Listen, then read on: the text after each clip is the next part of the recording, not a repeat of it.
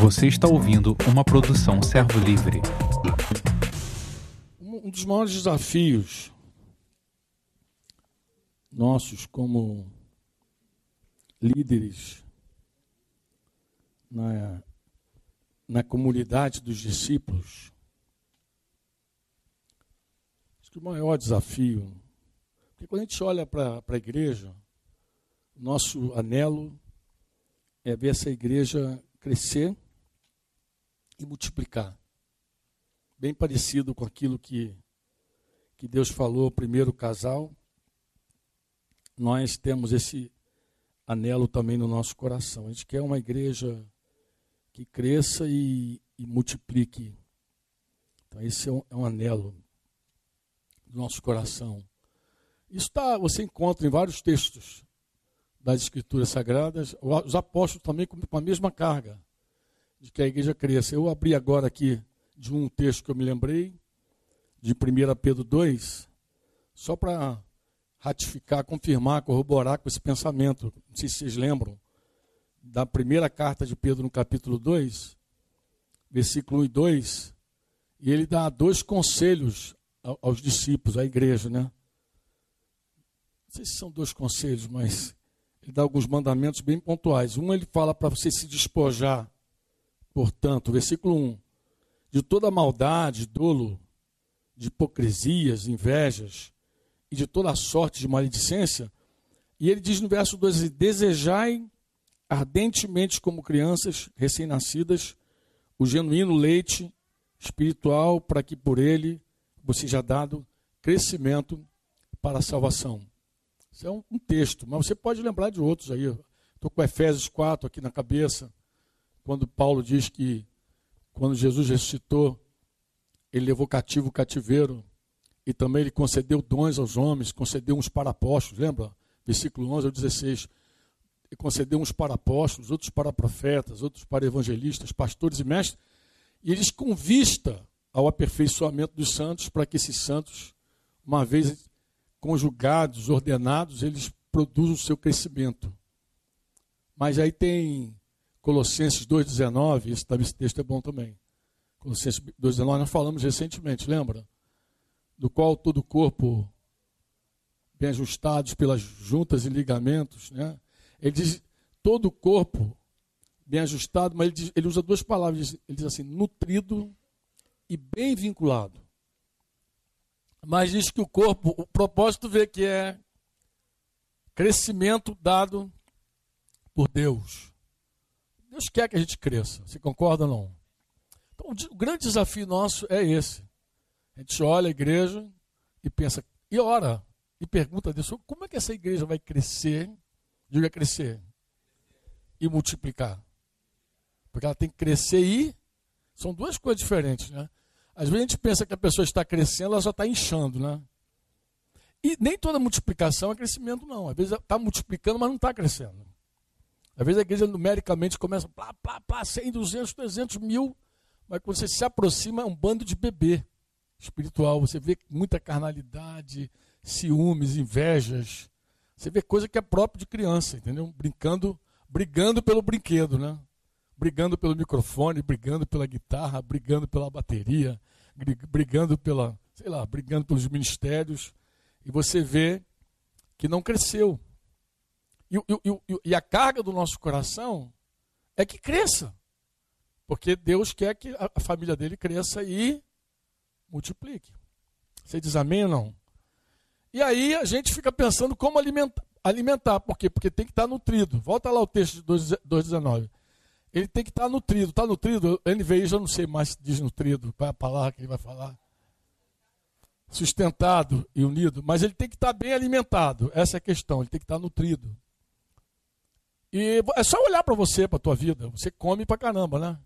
Quem já almoçou hoje aí, tomou café? Cafézinho da tarde, antes de sair de casa, para dar uma garantia. Vai que a reunião demore um pouquinho, deixa eu defender aqui. Tem gente que já sai até mordendo, né? E dar uma beliscadinha. Não, se demorar um pouco a reunião, pelo menos já está agasalhado. Né?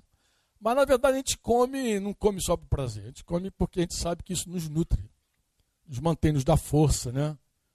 nos dá vigor. E para as crianças, papai e mamãe quer que eles cresçam. Né? Se não come, não cresce. Por isso que Pedro lá diz que a gente tem que desejar o leite genuíno para que a gente vá crescendo. Então, talvez o grande desafio nosso é como alimentar essa galera toda. Como alimentar? Porque ah, mas vamos fazer, vamos alimentar todo domingo, mas ninguém come só os domingos. Vamos fazer todo domingo uma grande celebração e dar comida para geral. Ninguém vive com uma alimentação por semana. Ninguém vive. Vamos marcar. Ah, vamos, vamos alimentar. Como que a gente vai alimentar? Discursando, pregando toda semana. Mas ninguém vive com discurso toda semana. O discurso é um bom método disse Jorge Mitchan, bom método de discurso. Né? Ele melhora se você, além de ouvir o discurso, anotar. Porque senão tu esquece tudo, Timar. Discurso escapa, entendeu? Você ouve, gosta, mas quando chega em casa, sei lá, uma semana depois, tu já não lembra mais nada. Então é um método bom, mas não é tão eficaz, né? Porque quando a gente quer uma pessoa. Quando a gente quer uma pessoa que aprenda, diga aprenda, pratique e transmita. Quando a gente quer que alguém saiba alguma coisa, pratique aquilo e transmita aquilo, ele não pode depender de um discurso só de, de domingão. Está ferrado esse cara. Se o cara ouvir um discurso domingão e depois tem que saber aquilo, aquela matéria bem, praticar aquela matéria, transmitir aquela matéria, ele não vai, a gente não vai alcançar o nosso objetivo.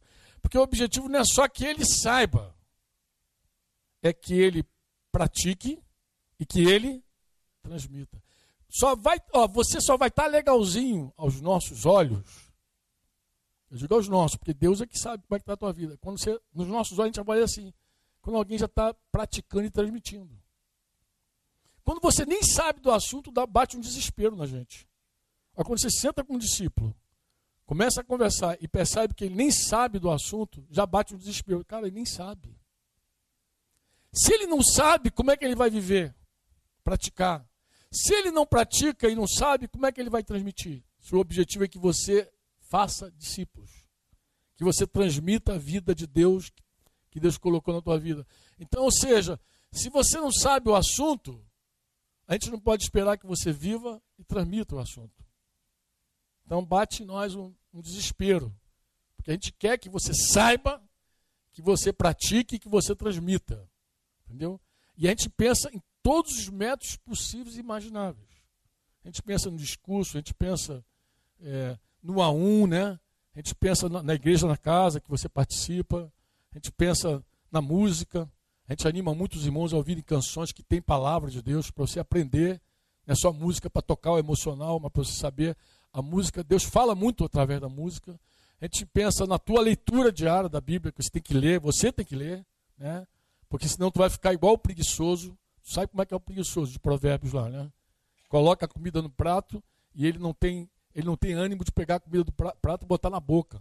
Porque tem gente que você coloca a comida no prato e a pessoa não come. Entendeu? É preguiçosa mesmo, entendeu? Não, não, não se alimenta. E, e, tem gente que se alimenta de porcaria. Tem gente que lê tudo, vê tudo, assiste tudo, menos a palavra de vida. O leite genuíno. Entendeu? E, e perde tempo, às vezes, com um monte de coisa que não produz nada.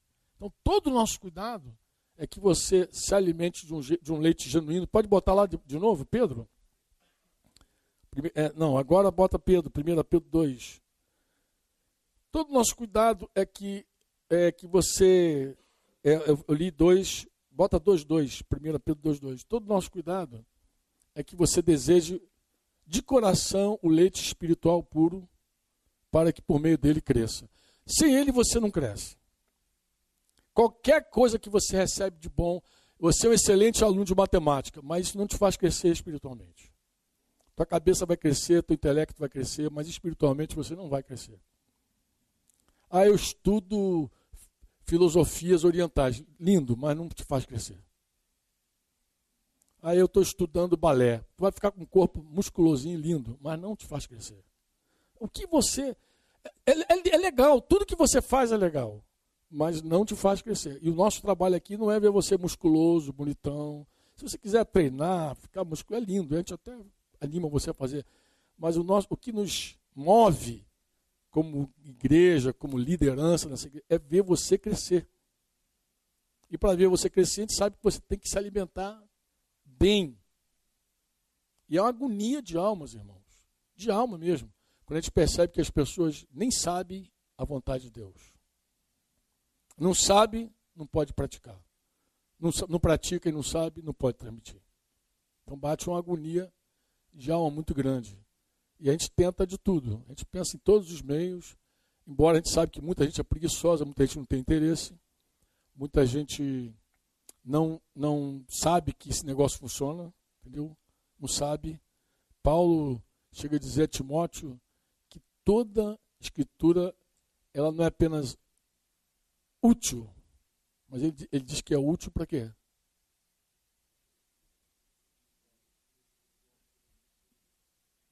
Para destruir, é, é, é útil para toda justiça, é útil. Toda escritura, ela é inspirada e útil.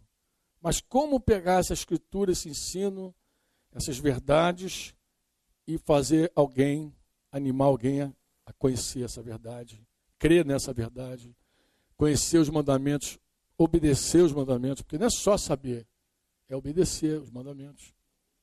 Tem verdades e mandamentos. Diga verdades e mandamentos.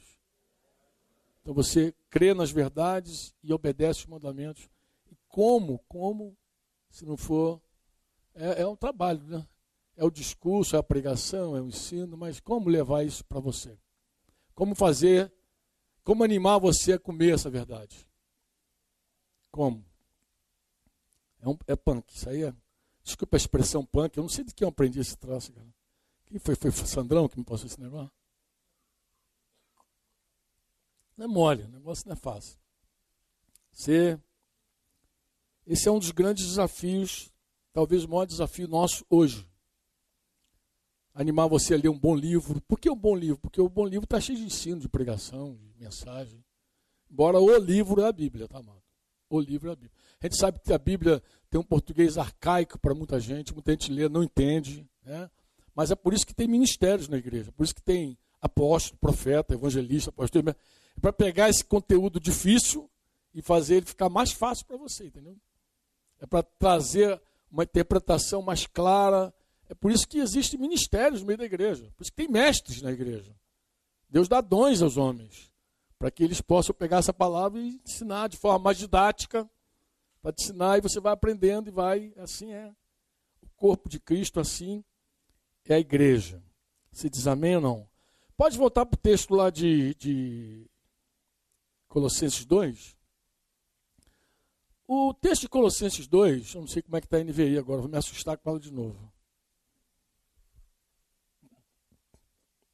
O que, que diz aí Colossenses 2,19? Claro, ele está tá pegando um texto aí totalmente. Ele está explicando um assunto, um problema que houve aí no meio dos irmãos, que estavam trazendo um jugo para a igreja, um jugo para a igreja, Paulo é aquele cara contra julgo, entendeu? O único julgo que ele quer que a igreja tenha é o julgo de Jesus. Amém? Então, os judeus, eles tinham muitos julgos, muito, muita tensão, né? E ele, de vez em quando, estava tratando um assunto. E aqui ele está tratando um assunto de gente que, com, com pretexto de espiritualidade, visão de anjos, aí começa aquela manipulação todinha para manipular as pessoas, para as pessoas fazerem aquilo que a religião judaica queria que ele fizesse, não de verdade Cristo. E Paulo diz que, tá, que essas pessoas não estão unidas a Cristo, a cabeça. Mas ele dá uma lição muito interessante. Ele diz que essa, a partir da cabeça, ou todo membro ligado a essa cabeça, ele é nutrido e unido. É, aí ele usa aqui, diga, é, vou pegar sustentado mesmo, diga sustentado e unido. Aí ele diz assim: ligamentos e juntas. No corpo, existem juntas e ligamentos. Ligamento. Ou seja, essa nutrição, esse sustento do corpo e essa união do corpo depende de uma coisa chamada juntas e depende. E aqui tem, nós temos outro problema. Qual o outro problema? É que não é só o problema do cara não querer comer preguiçoso para comer, acha que não tem nenhum valor a comida espiritual. Outro problema é que ele não quer estar ligado a nada. Ele acha que ele é um ser solitário, só é, uma, é um, é um vento. Ele pensa que ele sozinho se basta. É um negócio doido, mas é assim que as pessoas pensam em geral.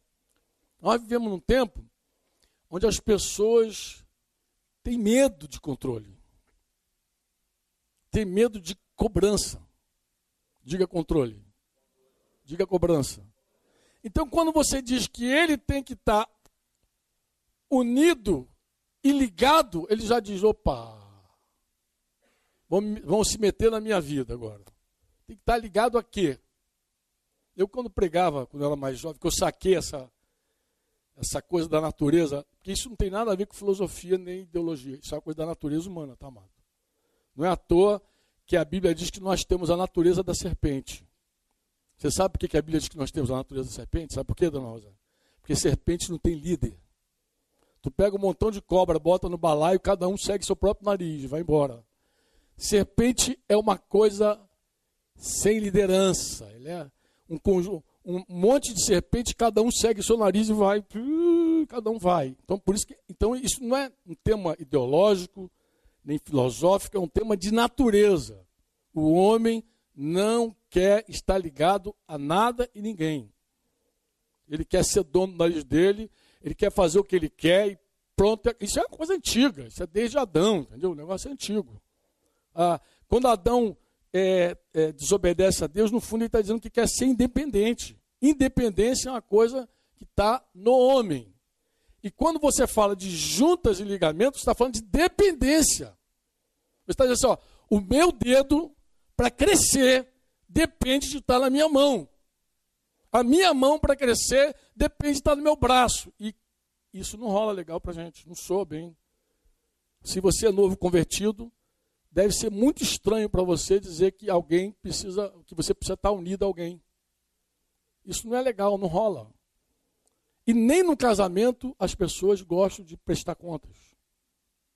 Eu lembro quando casei, Denise está aqui, deve lembrar bem mais do que eu, né?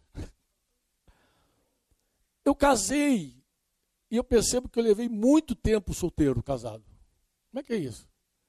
Eu já estava casado, mas minha cabeça não, não, virou a chave. Eu não era casado. Eu levava uma vida de solteiro igual. Não é, Dede? Igual, igual. Tu acredita, cara, que eu casado, minha mulher não sabia por onde eu andava? Eu dizia assim, estou indo ali. E sumia. Tu acredita nisso? E não foi uma vez, não. Foram várias vezes. Depois, anos depois, convertido já, eu pensei, cara, por que, que eu vivo assim? Eu descobri que eu não casei. Eu casei, mas não casei, entendeu? Eu casei para tua mulher amava, queria, era garotinha, tinha 16 anos, sei lá. Queria levar para casa a garota de 16 anos, entendeu? Mas eu, pô, queria também seguir curtindo a minha vida. Pô. Eu não casei para ter compromissos. Eu casei para ter uma garota de 16 anos comigo. Entendeu? Para dizer que ela era minha metia uma gola no dedo e tal, mas vivia uma vida de solteiro. Eu, claro, não tinha nenhuma filosofia, nenhuma ideologia, não tinha nada, só tinha a minha natureza, entendeu? Adâmica, reinando. Porque, em geral, ninguém quer estar unido e ligado a coisa alguma. E aí você. E quando eu comecei a pregar, é isso que eu estava dizendo. Quando eu saquei essa coisa do cara independente, eu dizia assim: olha, você precisa receber Jesus. Eu não estou falando para você se ligar a nenhuma igreja. Falava assim, já para deixar o cara à vontade. Opa! Eu posso ser de Jesus e não, não preciso pertencer a nenhuma igreja. Eu dizia, pode. Mentira, não pode. Por que, que não pode? Porque como você vai pertencer a Cristo sem pertencer ao corpo de Cristo? É impossível. Mas eu achava que era possível. Depois, quando fui revelado acerca da igreja, entendi igreja, eu falei, que besteira que eu estou falando, não pode. Eu não posso colocar o cara só com Jesus e sem deixar ele ser os membros do corpo. É impossível, isso não funciona. Aí eu comecei a dizer, não, você tem um compromisso. Com o quê? Compromisso com, com a palavra. Com Jesus, com a igreja. Você tem compromisso. Então, a hora que você assume um compromisso com Jesus, você está levando junto o corpo de Cristo, a igreja. Isso não é legal para a natureza do homem. Por quê? Porque a natureza do homem não quer ligamento com nada, a não ser que essa unidade ele tire proveito. Se nessa unidade ele tirar proveito, aí ele vai. Se tiver for uma coisa conveniente, ele vai. Mas se começar a falar assim, olha, você, é uma troca. E como é que é isso? Ó, você tem compromissos. A palavra compromisso, para muita gente, soa como uma coisa muito negativa. Quantos me entendem? Faz parte do nosso ajuntamento hoje aqui também, de alguma forma trazer ensino para você, trazer correção. Por isso que a gente se junta aqui. A gente junta, a gente canta, a gente ora, mas a gente também quer corrigir algumas coisas, ensinar também alguma coisa. Trazer luz à tua, tua, tua cabecinha. Eu pedi a Tita, cadê Tita? Para ela. Eu falei, Tita, você lembra aqueles dez compromissos? Esses dez compromissos, eu nem me lembro como é que isso foi parar na minha mão. Eu acho que foi, foi um, um presente do meu irmão lá de Porto Alegre. Um irmão chamado Ion Godfriedson, acho que foi ele. Estou bem lembrado, falei, quem me deu esse negócio? Acho que ele estava indo para o retiro de pastores. E eu falei, o que, que vai rolar lá no retiro, Ion? Acho que foi bem isso. Ele falou, não, a gente vai bater uns compromissos. Aí eu falei, opa, me dá aí. Aí ele me passou dez compromissos. Eu acho que a maioria de vocês já conhece esses dez compromissos. Conhece ou não conhece? Quem já ouviu falar dos dez compromissos aí? Uma coisa boa, a maioria. Eu falei, Tita, bota aí no slidezinho, só para a gente lembrar de alguns compromissos que nós temos como família. Vamos lembrar? Os nossos compromissos. Vamos lembrar. Quem lembra desse compromisso? Compromisso com a graça. Aí a gente pegou o texto de Colossenses 3, 4, de 1 a 14, para fundamentar esse compromisso. Mas deixa eu ser assim simples contigo. Deixa eu te falar, talvez, de um dos maiores compromissos nossos como cristão. Talvez, talvez seja o maior compromisso nosso, é com a graça. Diga graça graça. Eu talvez não consiga te explicar aqui profundamente esse compromisso lendo esse texto, mas eu vou contar uma coisa que isso eu sei que pode entrar na tua vida e nunca mais sair. Olha só, quando você abraça a fé e se une a Jesus, você tem um compromisso de ser uma referência para os teus irmãos você assume um compromisso de ser modelo para a tua família. E para ser modelo para a tua família, você precisa morrer. Lembra daquela canção antiga que diz é necessário morrer? Não basta solo com cantar, não basta solo com decir, não é suficiente solo com querer ser, é necessário morrer. Dá-me tu vida, esta classe de vida. Tem que morrer. O convite para morrer não é só para seguir Jesus, ah, eu tenho que seguir Jesus, tomar minha. Não. O convite para morrer é dar a tua vida pelo teu irmão. Porque é isso que 1 João 3, versículo 16 diz. Eu acho até que a Tita colocou aqui na sequência. 1 João 3,16. Nisto conhecemos o amor que Cristo deu sua vida. Pra... É assim, irmão. Quando a gente pensa em meter o pé na jaca e fazer ela de pantufa, antes de pecar, não é só um tema com Deus, é com Deus, mas é também um tema com meu irmão. É assim, eu vou entristecer pessoas, eu vou machucar pessoas, e eu vou deixar de ser uma referência para as pessoas. Eu sei que o apego ao prazer é muito grande, a gente vive num tempo de muito hedonismo, onde as pessoas cultuam o prazer. Então, se deu prazer, você faz.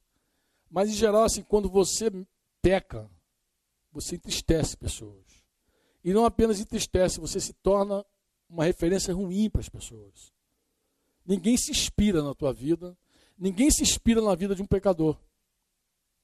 As pessoas querem ver santidade, querem ver crescimento, querem ver mudança. É muito bom quando alguém pode dizer assim, cara, a tua vida me abençoa muito, inspira. Não é religião, porque religião, inclusive, nem dá para ser. Você não influencia a pessoa com religião. Se você tentar ser uma pessoa religiosa, o máximo que tu vai ser é um mascarado, um hipócrita. Você vai viver uma vida de pecado escondendo tua sujeira embaixo do tapete. Eu não estou falando de religião. Eu estou falando o seguinte: eu estou falando de mudança de vida mesmo. É você comunicar aquilo que já é vida em você, que já é real. É o desejo de viver Jesus todo dia. De toda vez que você se pecar, se humilhar, confessar, pedir perdão. Errar em casa com a família, se humilhar, pedir perdão para a esposa, para os filhos. Porque Deus já sabe que você também não é uma pessoa teleiós perfeita. E Deus sabe que nessa jornada você vai errar muitas vezes. Mas você saber que tem um compromisso com outra pessoa. Ou seja, alguém está me olhando. Eu posso inspirar e posso desanimar meu filho, minha esposa, teu marido, os discípulos da IEL, aquela IEL que reúne contigo. Alguém de verdade olha para você. E as pessoas esperam que você viva diferente. Então, quando você faz, você faz por Jesus, você faz por você mesmo, pela tua santidade, mas você faz pela igreja. Nós temos um compromisso com a graça, com a doação, com a entrega. Deus te chamou para se entregar para Ele, mas não só por tua causa. Deus chamou você para se entregar para Ele, para que você também seja uma luz para outro. Aí tu vai cantar a música do Flecheira com mais liberdade. Né? Qual é aquela do, do Azimuth, né? Permita que minha vida, eu quero ser como aquela estrela. Então, orienta os navegantes. A estrela que orienta os navegantes, Ari, é o, é o compromisso que você tem com a graça. Assim como Jesus se deu por você, você se dá por outros. Esse é o texto de João. Nisto conhecemos o amor que Cristo deu sua vida por nós e, e nós devemos o quê? Nossa vida pelos irmãos. É um compromisso com a graça. É, o filme, qual foi? A Escalada. Legal, é. O tempo da Comércio, daquele antigo, né? Então, é um compro... o, homem, ele é cham... principalmente o homem, os machos. Cadê os machos aqui? Principalmente o homem. O homem ainda tem uma outra conotação, esse, compromisso. Vou te explicar. Assim, o desenho do homem, a masculinidade do homem, ela essa identidade máscula do homem você encontra no sacrifício. Então, o homem que se poupa nunca vai descobrir que ele é, que ele é homem. Essa geração que a gente vê de meninos parecendo meninas é muito mais porque ele não tem o desafio e não aceita o desafio de se sacrificar por alguém. Quanto mais o homem foge do sacrifício, mais mulher ele é. É uma mulherzinha, literalmente. Porque ele, ele é o cara do sacrifício. Ele é o cara da morte. Ele é o cara da cruz. É ele. Quantos me entendem? Se você quer encontrar a tua masculinidade, abraça a cruz. Abraça o sacrifício e você vai se encontrar nela. Quando você não abraça a cruz, não abraça o sacrifício, por mais grosso que você fale, meu filho, algo está te faltando. Eu não estou te chamando de gay nem homossexual. Não estou falando disso, não. É outra coisa. Estou falando de homem, homem homem que assume responsabilidade, homem de compromissos, homem de entrega, homem de modelo, homem de exemplo, homem de atitude, de iniciativa, homem. Deu para entender ou não? Essa coisa, homem que se arrisca, mas homem tem medo, todo mundo tem medo. Mas o Senhor é a nossa suficiência. É Ele que nos leva pelo, pelo vale da sombra da morte, nos dá a vitória. Os homens se superam. O homem é um vencedor de caos. O homem entra nas trevas e prevalece. É um homem. Deu para entender? É homem, é um sujeito. E ele se encontra no sacrifício da entrega. Acho que foi por isso que o Sandro levou vocês para a escalada, entendeu? O Sandro está espertinho para caramba. Vou levar esses garotos para escalada, para fazer esse garoto homem. Já até riu aí, né, Sandrão? Até deu uma risadinha. Deve ter juntado a galera lá e descido o couro, né? Ô, pandeiro, o couro tá doído hoje, né? Mas é isso aí, cara. Homem que não se sacrifica não sabe ainda o que é ser homem. É um homem que se encontra. Então, esse compromisso é um compromisso mais intenso. Deixa eu olhar a horinha aqui, porque eu não quero me atrapalhar. Vamos para outro compromisso, só para relembrar. O compromisso da oração que a gente tem uns com os outros. A maioria de vocês é, já leram, já conhece. Se você nunca leu, não conhece, depois pede a tua IL, alguém para passar, para te reforçar esses compromissos. Né? Eu sei que a última vez que a gente falou desses compromissos foi lá na casa do Edson. Foi na tua casa, não foi, João? A gente conversou sobre isso aqui, estava fechando lá com a Condria esse compromisso. Mais outro compromisso. Com a honestidade. Eu gosto muito de falar sobre esse compromisso. Esse e o próximo, honestidade e transparência. Por quê? Porque é esse compromisso que nos faz amigos. O que, que faz uma pessoa crescer em amizade com outra? É o compromisso da honestidade e da transparência. Ninguém é amigo do outro quando ele não é honesto com ele. O que, que é honesto, Franco? Honesto é quando eu me, me arrisco em dizer tudo que eu penso sobre você. Mesmo que eu não esteja com razão, mesmo que não seja verdade. Mas eu estou sendo honesto contigo. Ó. Eu vou ser honesto contigo, vou dizer o que eu penso sobre você. Isso é um risco muito grande. Mas isso produz grandes amizades. Porque depois que você é honesto, você pode tratar tudo, corrigir a tuas, tua visão equivocada, mas pelo menos você não está andando com uma pessoa que pensa sobre você e não fala contigo. Então é muito importante ser honesto e transparente, né? É o outro, o compromisso com a transparência, que é o quê? Transparência é quando eu me arrisco em dizer tudo que eu penso sobre mim. É quando eu, é quando eu jogo luz nas minhas trevas. Quando eu digo, eu vou dizer para você quem eu sou. Eu lembro quando eu confessei para minha mulher meus pecados de adultério, que não eram poucos, eram muitos. Sentei com ela e falei, cara, tu vai me conhecer agora. Senta aí, tira a máscara para você. Uma máscara que no fundo ela já sabia, já que, era uma coisa podre. Né? Não, mulher, a mulher sempre sabe. O cara pensa que a mulher não sabe, mas a mulher sabe. Porque as pessoas, elas acendem e apagam diante de nós. Continuamente. Você, quando conhece ser humano, você vê quando ele está aceso e quando ele está apagado. E as trevas te apagam, a luz te acende. E quando você mergulha em trevas, engano, mentira, você apaga. A mãe vê o filho apagado, a mulher vê o marido apagado. O homem, quando está sensível, orientado pelo Espírito, ele consegue ver também a esposinha dele apagadinha, os filhos, a família. A igreja, quando o irmão chega na IL, a gente já olha assim: opa, o que, que houve? Está apagado. Mas também, se estiver aceso, todo mundo fica, fica achando: eita, que acendeu a luz o que, que houve? Hã? Fez as pazes com a Copel aí? Pagou as contas? Mas também quando corta a luz é punk. Você vê logo na hora assim, oxa, pagou. É? Então a transparência esse compromisso, essa capacidade que a gente tem de dizer tudo sobre nós. Mesmo que estejamos errados. Porque às vezes falamos sobre nós, mas o que nós vemos sobre nós não é a verdade. A verdade só quem sabe é Deus. Só Deus pode jogar a luz nas nossas trevas de fato. Mas é um exercício tremendo entre nós de, de, que, que fundamenta a amizade. Jesus falou assim: Eu não, eu não vos chamo mais servos, eu vos chamo amigos. Por quê? Porque vocês sabem tudo sobre mim. Toda a minha comunhão com meu Pai vocês sabem. Assim Jesus chamou os discípulos dele. Vocês não são servos, são amigos. Amigo sabe tudo. Quando você oculta alguma coisa de um amigo, a primeira coisa que ele vai dizer: Por que, que você não falou isso comigo? Eu sou teu amigo.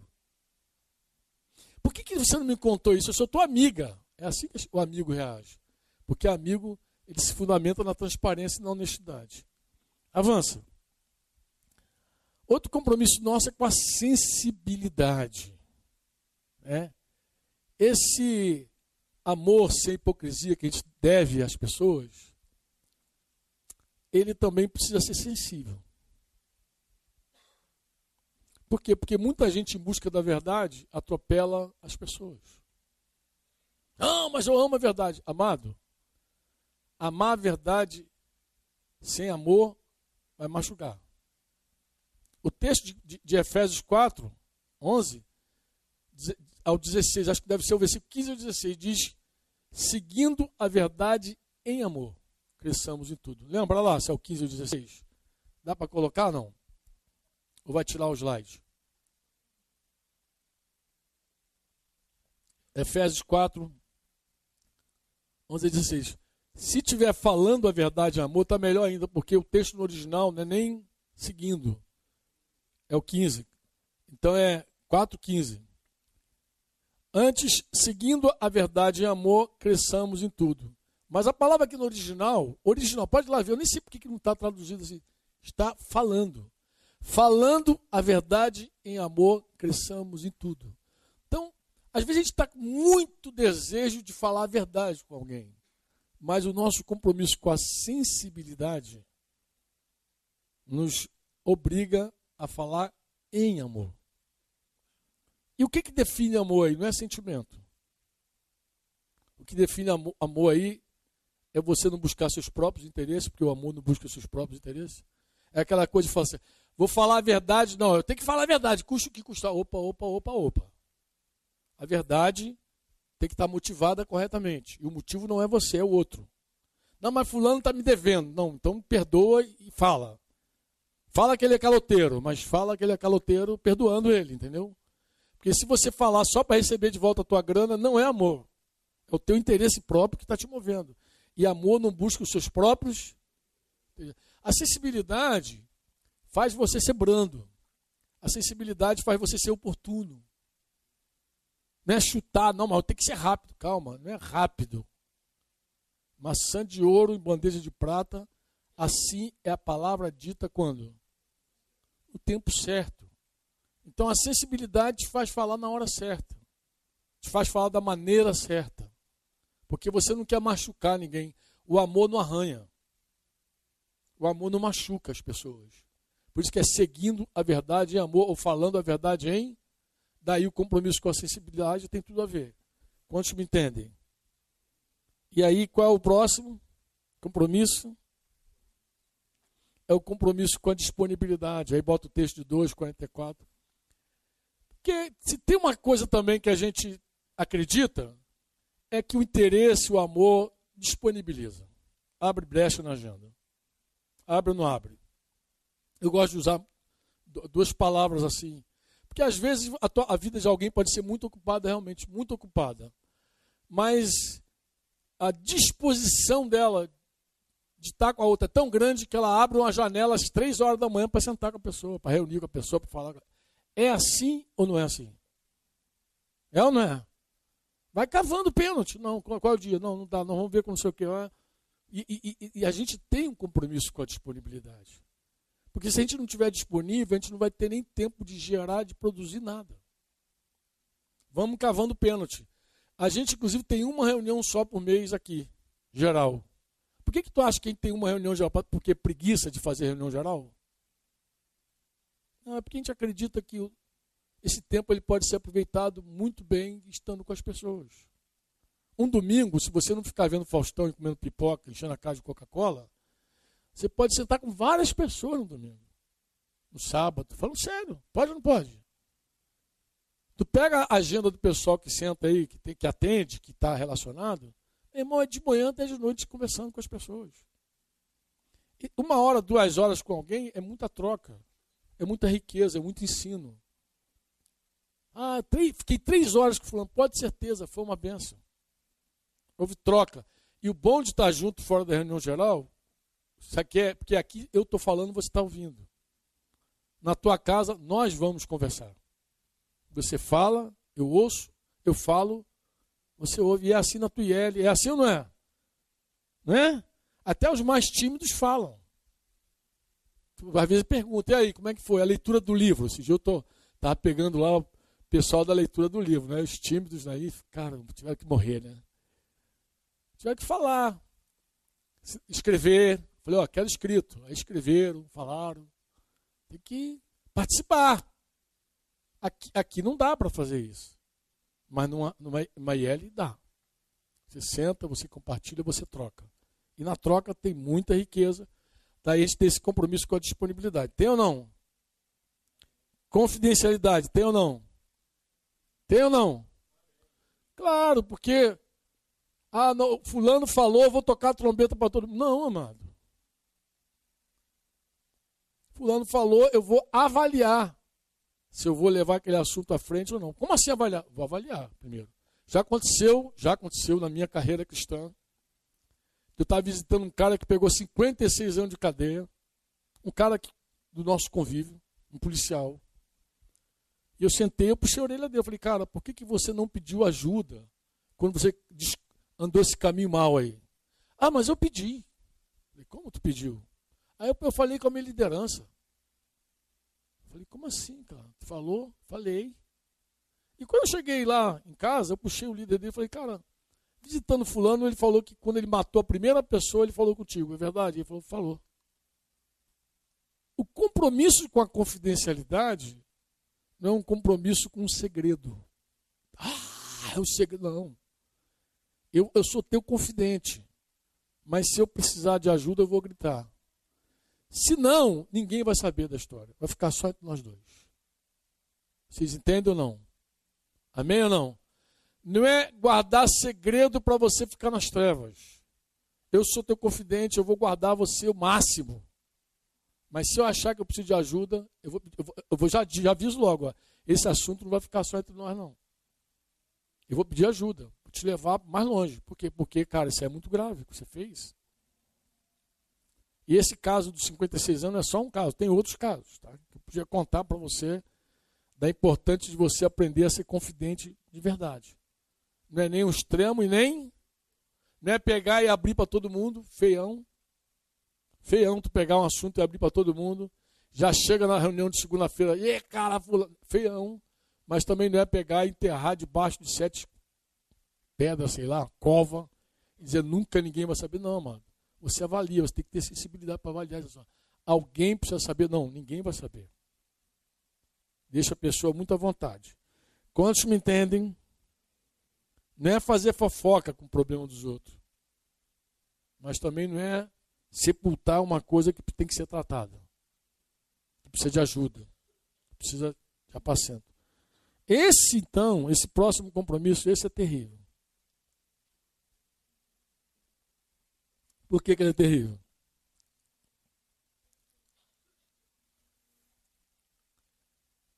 Prestação de contas. Ninguém gosta. Alguém gosta de prestar contas? Ninguém gosta. Mas é interessante o seguinte, irmãos. É, se você começar a ler a Bíblia, tu vai, tu vai descobrir que um dia tu vai prestar conta a Deus de tudo. Tu vai sentar com o papai e tu vai ter uma conversa com o papai e tu vai prestar conta a ele por tudo. Então, um bom exercício para nós hoje, sabe qual é? É a gente começar a prestar conta às pessoas. É um bom exercício. Deixa alguém entrar, deixa alguém sentar contigo e deixa alguém te cobrar. Ah, mano, não gosta de ser cobrado. Cara, mas faz parte da vida ser cobrado. Os compromissos, eles precisam ser cumpridos. Deixa alguém perguntar sobre a tua família, sobre a tua esposa. Larga de ser alma. De achar que você vai tocar esse negócio sozinho, sem ajuda. Na verdade, amado, só para você entender, você só chegou aqui, você só está me olhando, ou, ou aqui, ou pela internet, ou sei lá, algum canto, porque você foi resultado de muita ajuda. Eu li outro de um, um artigo pequenininho, muito engraçado, essas coisinhas que o pessoal compartilha por WhatsApp, né? É o seguinte, você é resultado de um homem que deitou com uma mulher produziu você. Aí você nasceu. Cara, se nos primeiros dias do teu nascimento alguém não tivesse te ajudado, estaria morto. Então te, te lavaram, te deram comida, te limparam, te cuidaram de você, até você crescer. E aí você precisou aprender. Aí quando você começou a aprender, alguém começou a te ensinar. Tudo que você sabe hoje, a maioria das coisas, alguém te ensinou. Aí você foi para a escola e alguém, uma outra pessoa, ficou lá te ensinando, gastando tempo dela. Né? E você foi, cresceu, chegou assim. Você chegou até aqui porque você tem participação de um monte de gente fora de você mesmo. Então, essa coisa do individualismo, do egoísmo, é uma burrice. Desculpa a expressão, é uma burrice, é uma tolice. E tem mais: se você morrer, tu vai precisar que alguém te vista, de repente troca de roupa, de repente até dá um banhozinho se você morrer meio sujinho. Lava o defunto aí. Vão te dar um último banho, vão botar você no caixão, vão velar teu corpo e você vai precisar de outras pessoas para sepultar você. Só para você sentir como a gente depende das outras pessoas. Precisa. É uma doideira.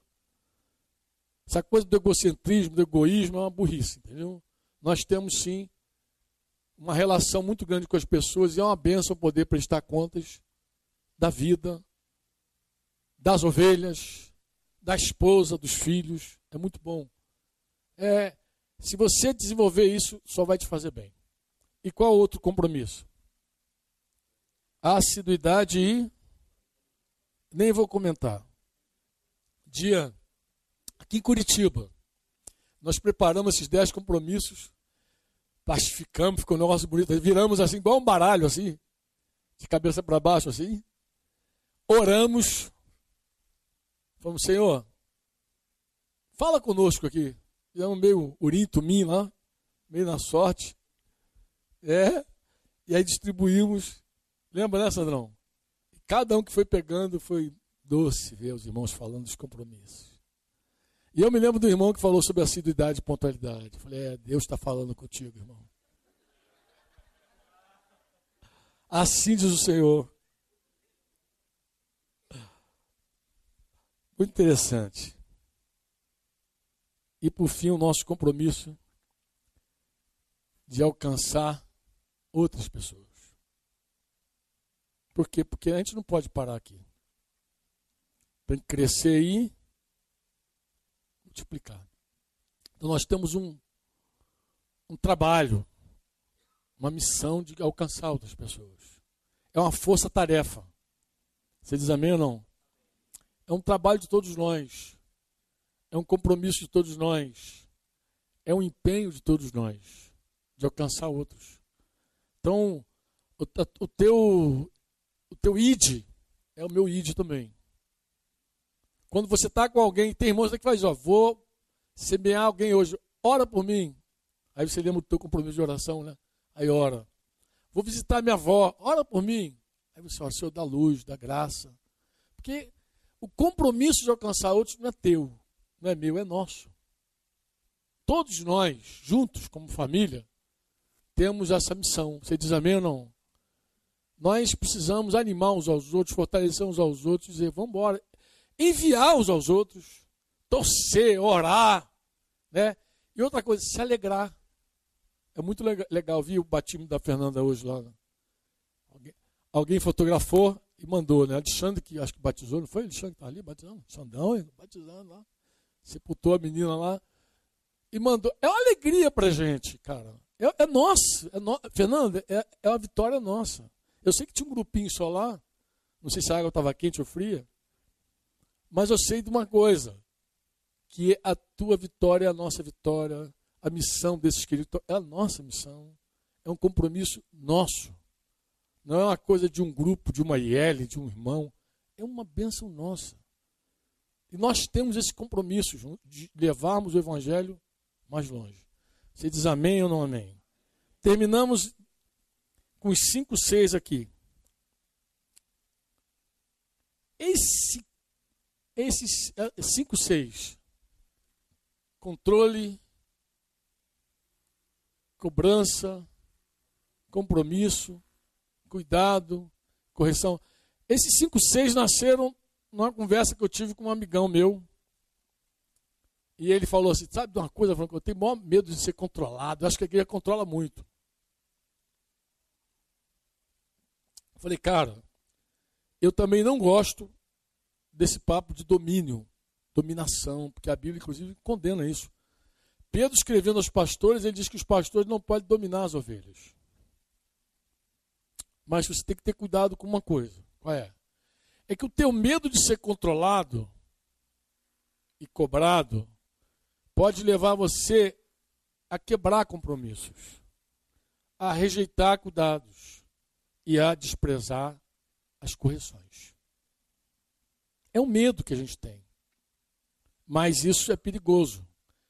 Outro dia eu conversava com os líderes, isso foi desenvolvendo, claro, o primeiro papo com ele foi desenvolvendo, desenvolvendo, o assunto chegou aqui. Eu estava conversando com os irmãos. A palavra controle não é uma palavra de todo negativa. Na verdade, Para você cuidar, cuidar, você tem que controlar. Quando alguém fala, cuida da tua saúde, alguém está dizendo, controla tua, tua saúde, aí vê como é que estão as. Não abusa, não. O pastor da parábola de Jesus lá das 100 ovelhas, que saiu uma e ficou com 99. Vocês lembram? Eram 100 ovelhas. Como é que ele sabia que estava faltando uma? Ele controlava, ele contava.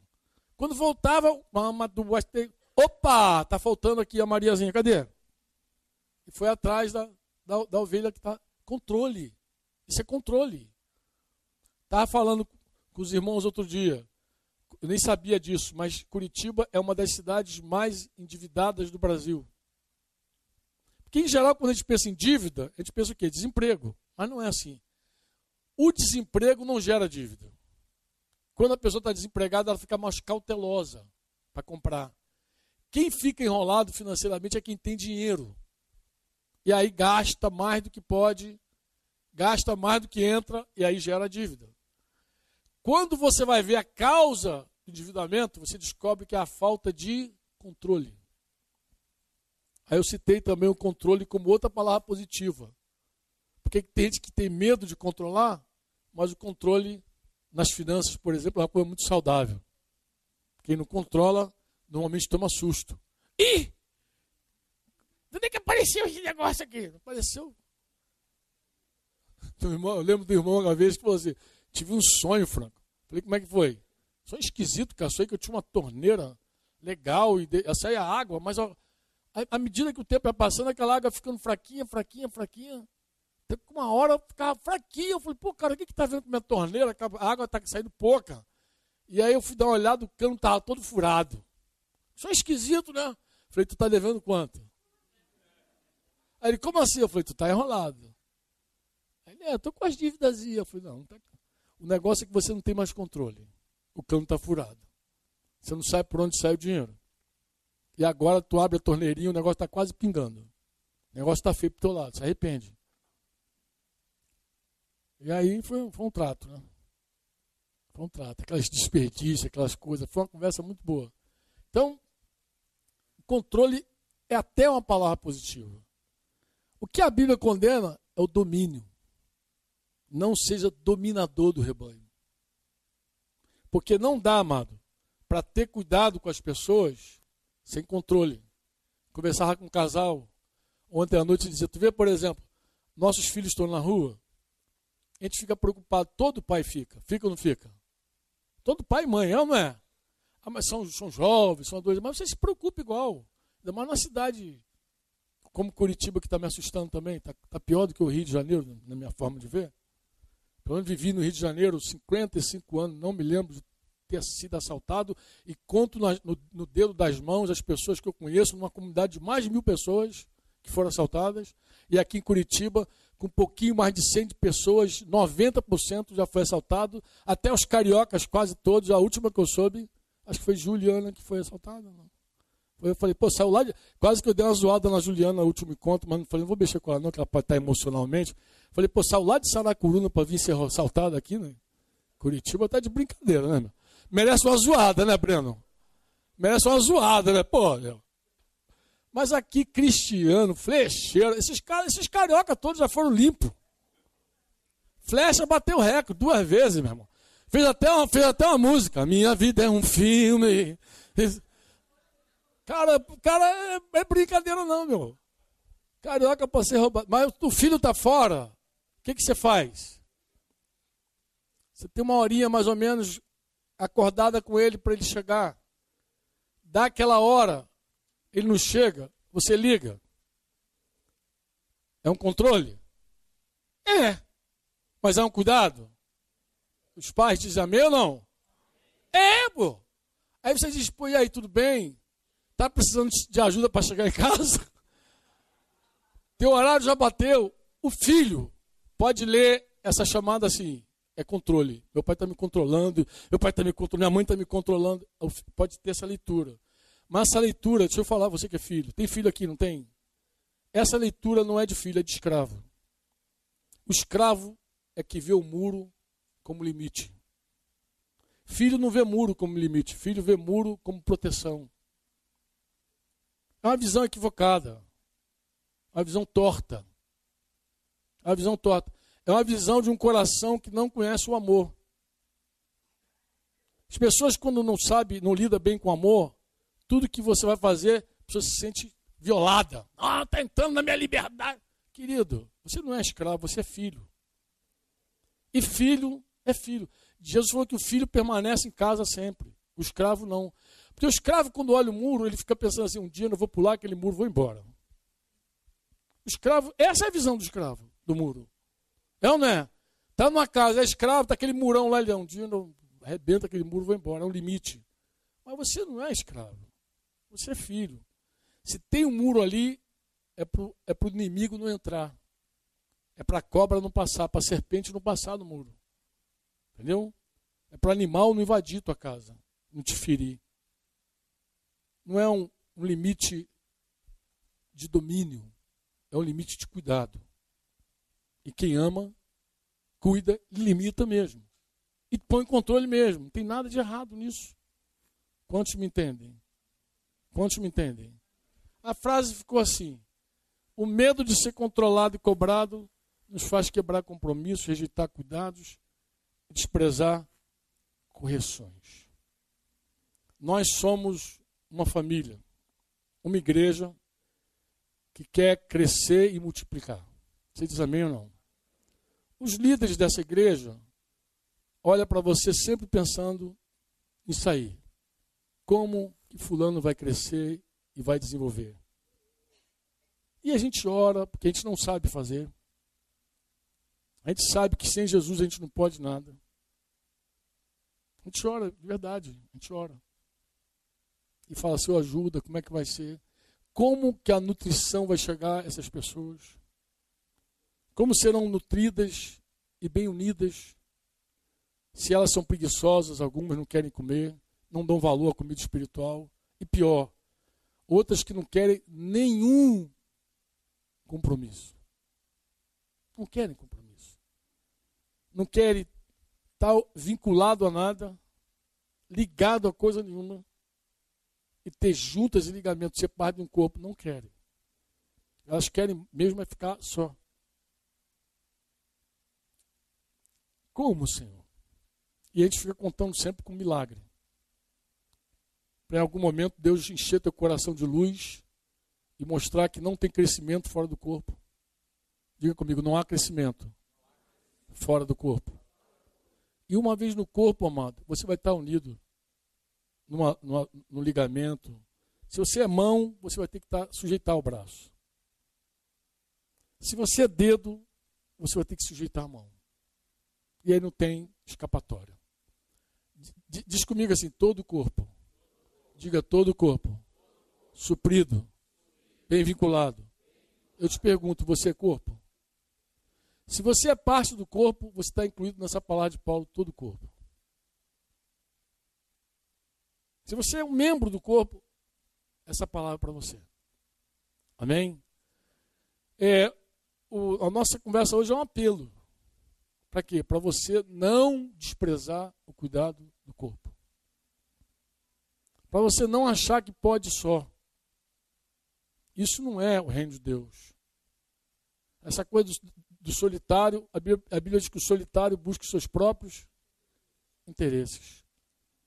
Deus não tem esse plano para você. Deus tem um plano onde o egocentrismo é quebrado, o egoísmo é destroçado.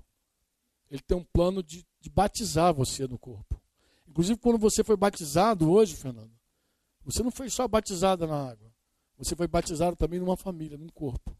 É isso que diz a Bíblia. Porque em Cristo nós fomos batizados num só corpo. Então, quando a gente entra em Jesus, a gente se inclui também numa família. Quantos me entendem? E aí, é claro, não dá para você ter vínculo com 200, com mil, mas tem alguns perto de você. E você tem que achar a tua conexão. E dizer, não, Deus me conectou aqui, aqui que eu vou ficar, aqui que eu vou crescer, aqui que Deus me plantou. Você diz amém ou não? A, a, a nossa reunião hoje é um apelo. Para quê? Para você, para ver um despertamento, para ver, para você cooperar conosco de alguma forma. Porque pastorear, a gente pode pastorear de duas maneiras, segundo Hebreus. Com alegria ou gemendo? Como é que você quer que a gente faça esse trabalho? Gemendo alegre? Então, para a gente fazer um trabalho alegre, tu tem que cooperar. Porque se a gente não fizer alegre, porque a gente não vai deixar de fazer. Já fazer de qualquer jeito. Só que a gente pode fazer desses dois jeitos, está escrito. Gemendo ou alegre. Depois mandando no WhatsApp da galera aí. Bota no WhatsApp de todo mundo o texto de aos Hebreus lá. Aí começa a compartilhar. Você quer que a gente faça esse negócio como? Eu já estou com 56 anos de idade. Se Deus me der mais vida, já sou vovô. Pô, tem a misericórdia do velhinho aqui, meu. Estou falando sério. Porque isso vai demandar mesmo. Ou vai gemer, a, a vovó também. Ou a gente vai gemer, ou a gente vai fazer um negócio com a maior alegria. Cara, é uma beleza estar lá em Curitiba, é uma benção, é um céu, cara. O pessoal come, é faminto, se alimenta bem, está vinculado, está suprido. Tá... Ou então vai ser, quando o pessoal encontrar a gente fora do Rio de Janeiro, pô, vocês estão abatidos, o que, que houve? A gente estava em Curitiba.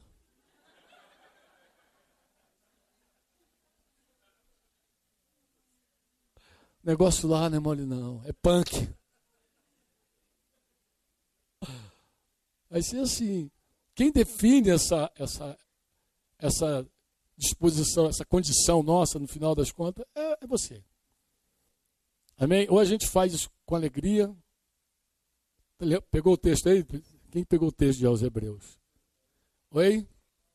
Já colocaram Hebreus 13, 17? Então bota aí no teu zap zap aí. Olha que texto. Ah, obedeçam aos seus líderes.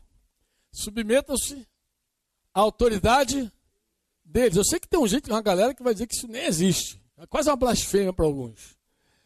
Eles cuidam de vocês como quem deve o quê? Uh, vai prestar contas. Obedeçam-lhes para que o trabalho deles seja uma e não. Aí o outro, a versão guarda a outra que diz gemendo isso não seria proveitoso para vocês. Então, nosso, nosso ajuntamento hoje é um apelo. Ou a gente faz com alegria esse negócio, ou a gente faz como um peso, gemendo. E você decide. Já se lembra desse programa? Você decide. Lembra daquele vídeo do Osimar? E você? A Mara sabe. Mas o Osimar ia se levantar assim. E você? E você, cara? Como é que tu quer que a gente faça? Ah, esse texto serve para um monte de coisa. Você, você é pai. Teus filhos podem te fazer se alegrar. A Bíblia diz que o filho sábio alega o coração do pai. O filho tolo envergonha sua mãe. Os filhos podem alegrar o pai e a mãe ou fazê-los gemer. Você é chefe. Ah, eu sou chefe, cuido de algumas pessoas.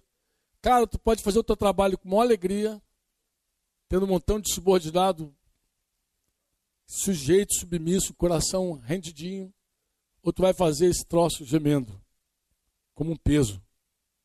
Vai chegar em casa do teu trabalho, parece que saiu do inferno. Por que, que tá, tá vindo trabalho agora? Tudo é assim. É assim. Entendeu? E quem define é, são as pessoas que você está liderando e cuidando. Tira o texto, não, pode deixar ali, filho, deixa ali. Deixa eles levar a semana toda para casa ali. Tira não, manter aí. Submetam-se às autoridades deles. Então você aí que está. alguém disse que segunda-feira é o dia do suicídio. Você sabe disso, né? É uma estatística americana.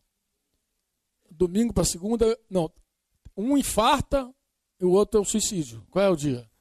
Um é o dia. É o dia. Do, oi? Domingo para segunda é a virada. Mas por que, que o cara infarta de domingo para segunda e se suicida? Porque o cara fica pensando, cara, amanhã vai começar tudo de novo. E quando eu vejo aqueles caras olhando para mim, aquela equipe que olha para mim e parece que eu sou uma, uma coisa bizonha eu vou falar, eles não vão me ouvir. Vão fazer cara de que vão submeter, mas não vão submeter coisa nenhuma. Aí começa. É uma semana triste. Mas tudo é definido, por incrível que pareça, pelos liderados. Não pelo líder, pelos liderados. Me entenderam?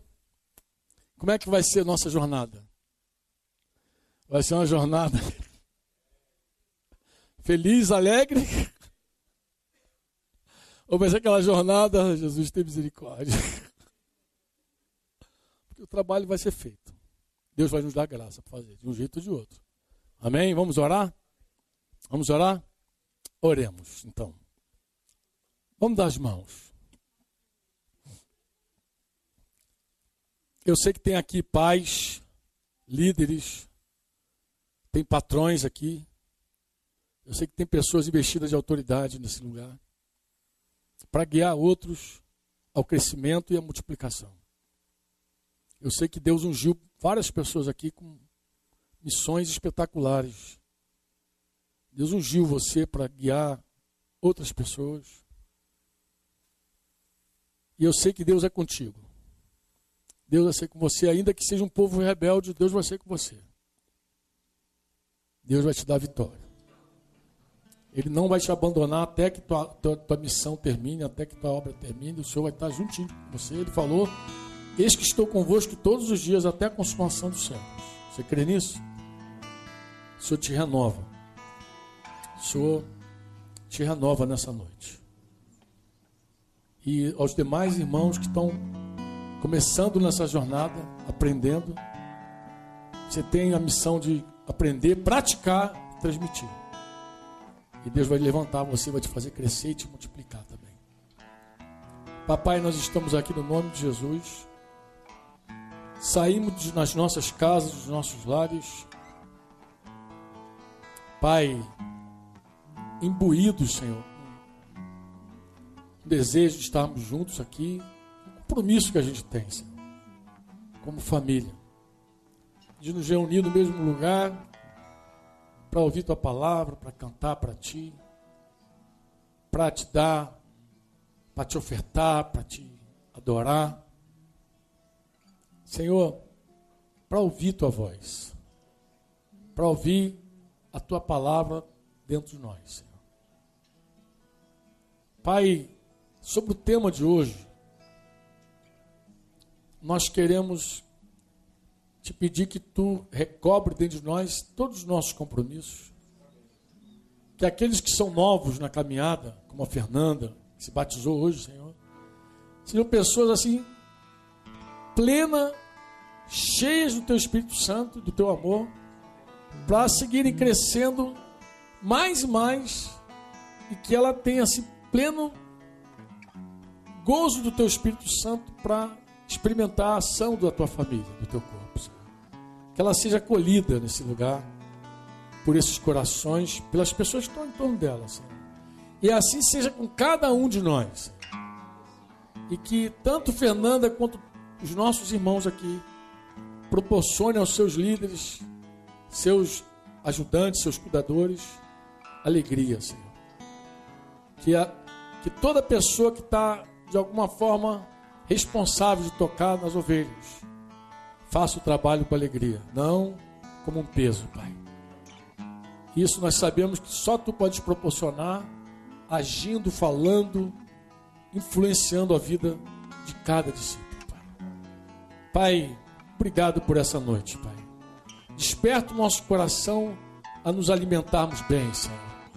Desperta o nosso coração a estarmos bem unidos e vinculados nas juntas e nos ligamentos, Senhor. Pai, dirige os nossos olhos também e ordena a nossa vida para a gente estar dentro de um contexto de discipulado, Senhor.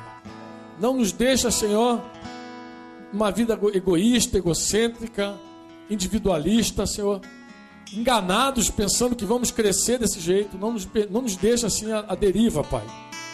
Pai, nos une, nos vincula e mais do que isso, nos leva a um verdadeiro arrependimento, Pai porque nós não queremos ter uma vida independente de Ti, da Tua palavra, da Tua igreja, Pai. Pai, desperta o nosso coração, Senhor. Fala conosco, Pai.